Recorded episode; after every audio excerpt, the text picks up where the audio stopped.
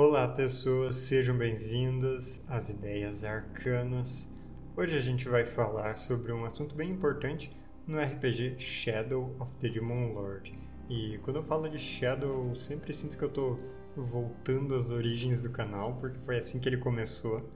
E eu possivelmente vou ficar falando de Shadow para sempre por aqui, mesmo que a frequência de vídeos tenha diminuído um pouco sobre esse assunto, né, já que agora eu intercalo com vários outros sistemas.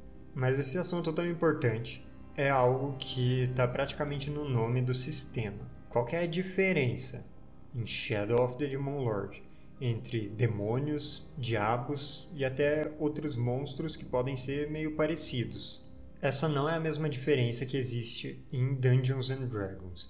Em D&D, demônios são criaturas com um alinhamento maligno e caótico ou seja, quebram todas as regras para cometerem perversidades. E eles geralmente estão associados a um plano conhecido como o abismo.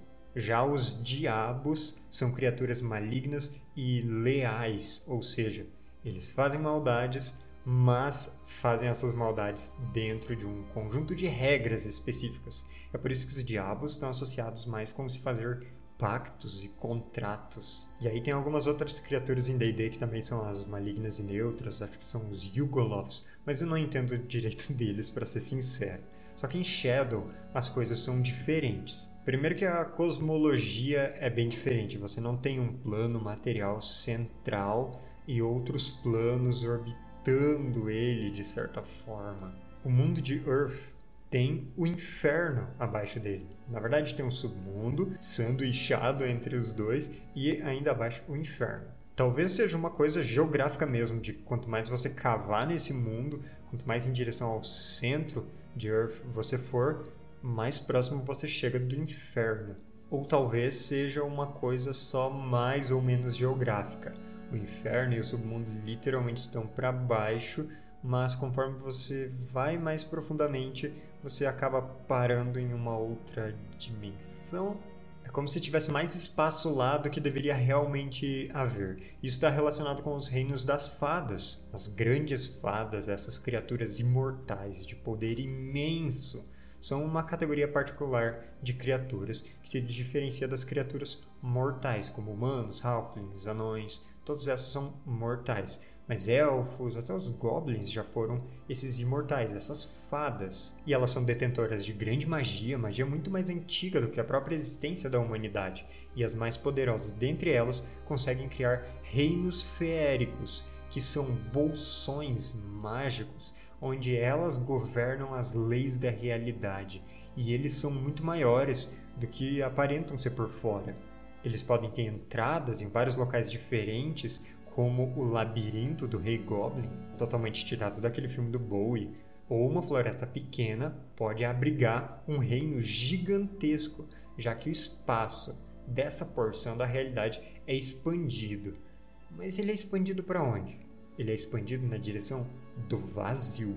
E o vazio não é simplesmente o espaço, porque as pessoas de Earth podem usar magias ou tecnomagias para saírem de seu planeta e visitarem outros mundos. Tem um suplemento inteiro que fala sobre o que tem além desse mundo, quais são os outros mundos desse sistema solar. O vazio fica além. Ele meio que fica em, em todo lugar, porque ele não é parte dessas nossas dimensões. Ele é o que tem além dessas dimensões. E o nosso próprio universo nesse jogo, ele é uma das muitas dimensões que podem ser acessadas a partir do vazio.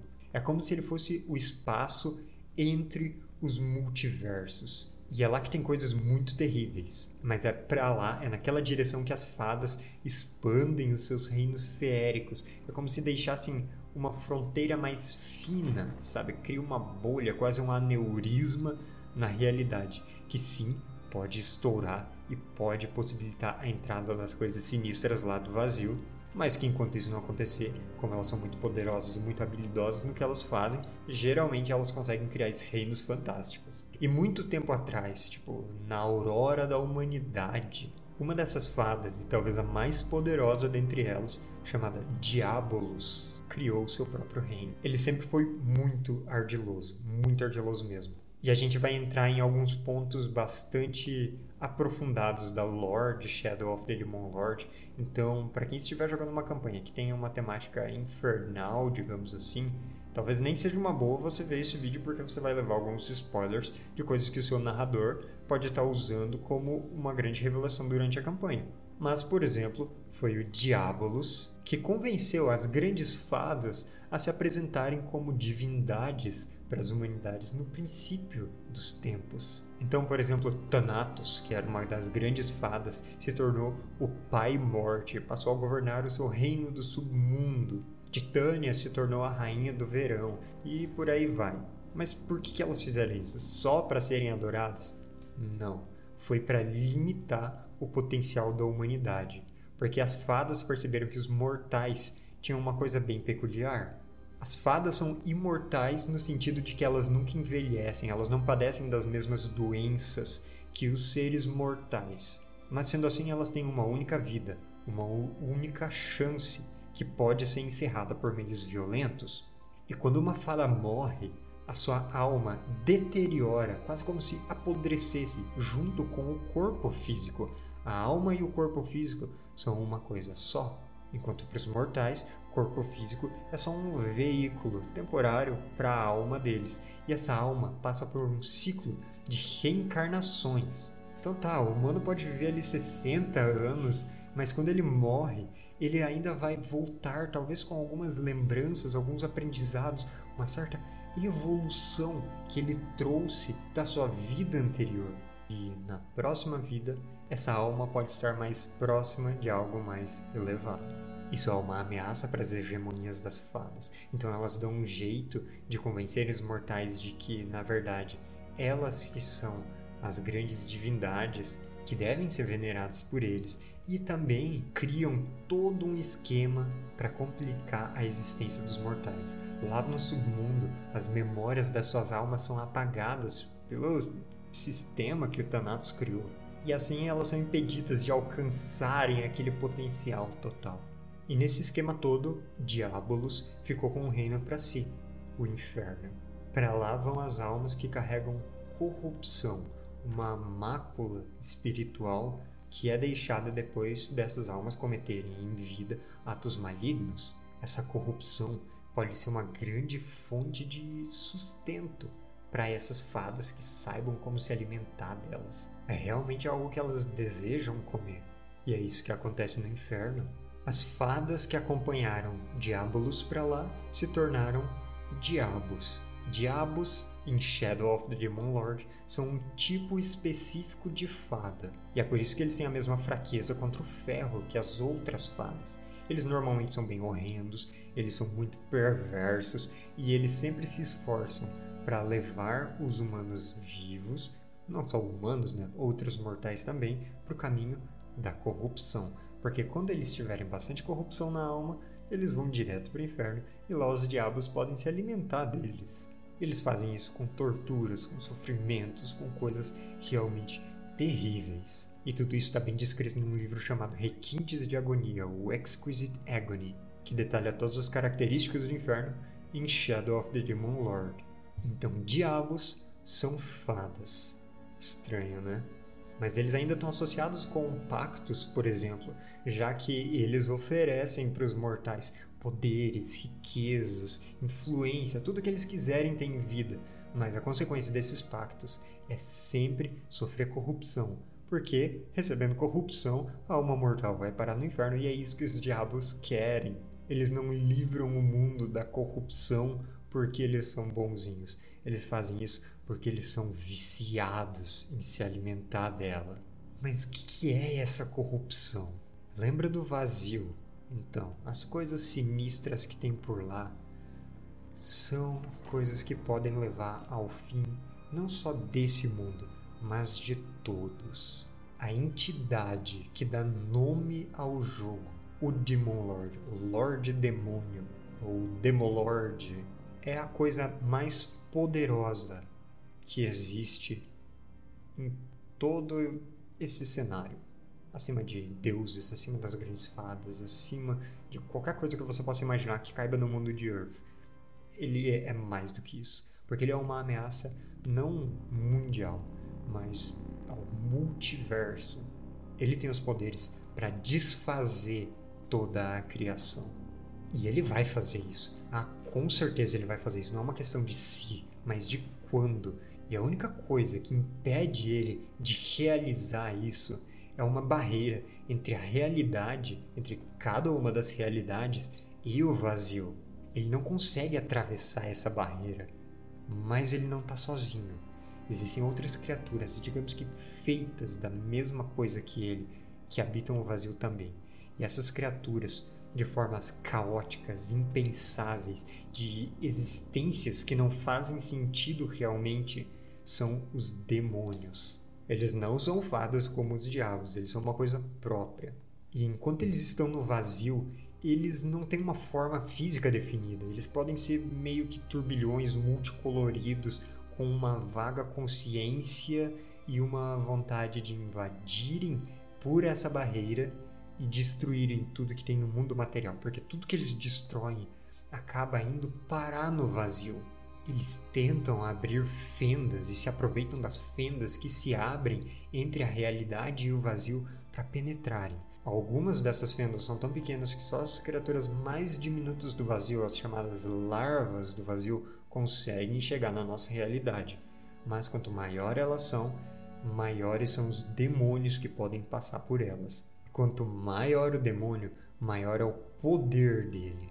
Então a gente começa com demônios minúsculos, pequenos, médios, grandes, imensos, gigantescos, até chegar nos príncipes demoníacos.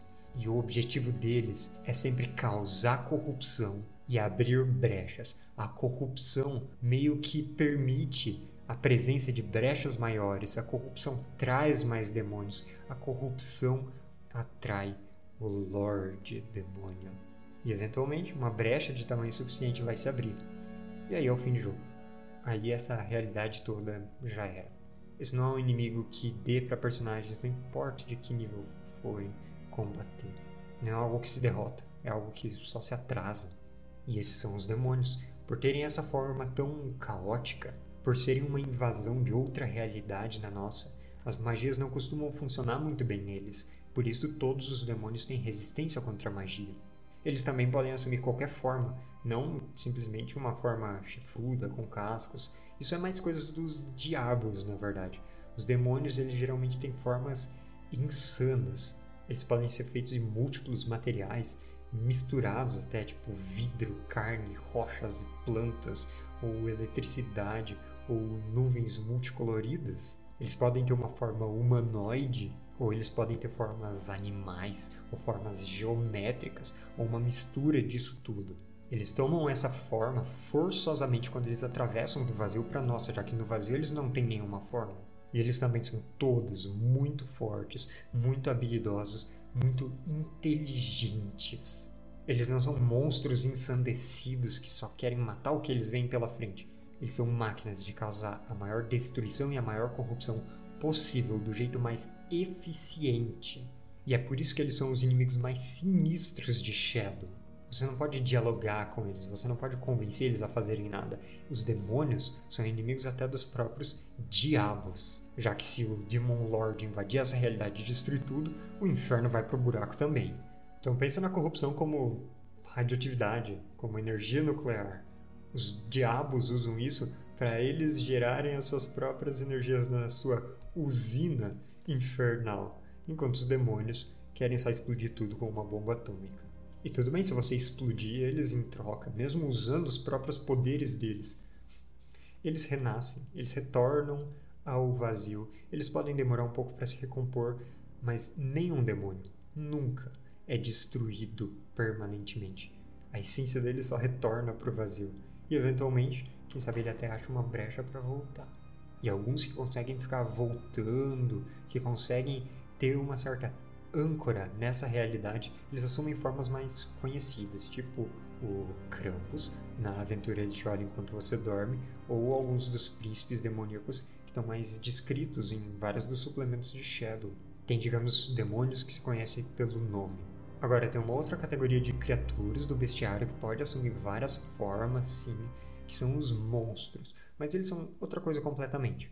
Monstro é só a denominação que o sistema dá para uma criatura bizarra, que não é um animal, não é uma pessoa e não é nenhuma das outras categorias específicas de criatura, tipo um troll, um ogro, um dragão. Essas são categorias particulares. E um monstro é uma outra criatura bizarra, esquisita. Eles variam em tamanho também.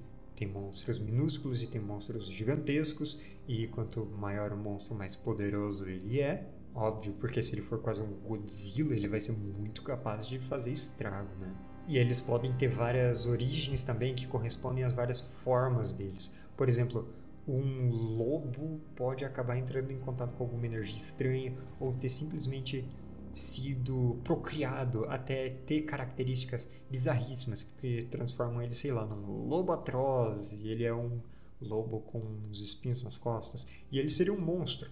Ao mesmo tempo, você pode ter uma magia de sombras chamada Criar Monstro de Sombras, ou uma magia de conjuração que você conjura monstros e você decide a forma deles. E esses monstros vão ter características ditadas pelas magias e também são criados pela própria magia e deixam de existir depois que a magia já não tiver mais efeito. Então, monstro é uma categoria genérica que pode significar muitas coisas. Tudo que você não conseguir encaixar em mais nada é um monstro.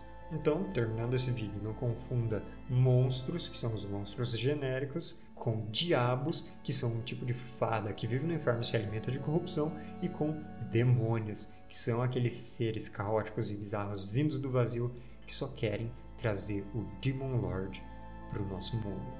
Hoje eu vou ficando por aqui, mas eu tenho uma coisa para pedir para vocês. Dia 30 de abril, o último domingo do mês, vai rolar uma sessão muito especial de Shadow of the Demon Lord, que eu estarei narrando. Ela vai acontecer naquele transmissor de vídeos roxinho, lá no canal da Pikachu, o mesmo que a gente já transmite as sessões de Brancalônia, que no passado nós transmitimos a nossa campanha de Shadow. O link vai estar aqui na descrição. E sabe por que essa vai ser uma sessão especial? Vai ser um one shot do nosso grupo da campanha anterior contra um demônio nível 1000. É basicamente o monstro mais poderoso que existe em Shadow of the Demon Lord. E eu tô preparando umas coisas muito bacanas para rolar naquela sessão. Vai ser muito incrível. Vocês vão poder interagir bastante no chat ao vivo. Os jogadores definitivamente vão precisar de ajuda.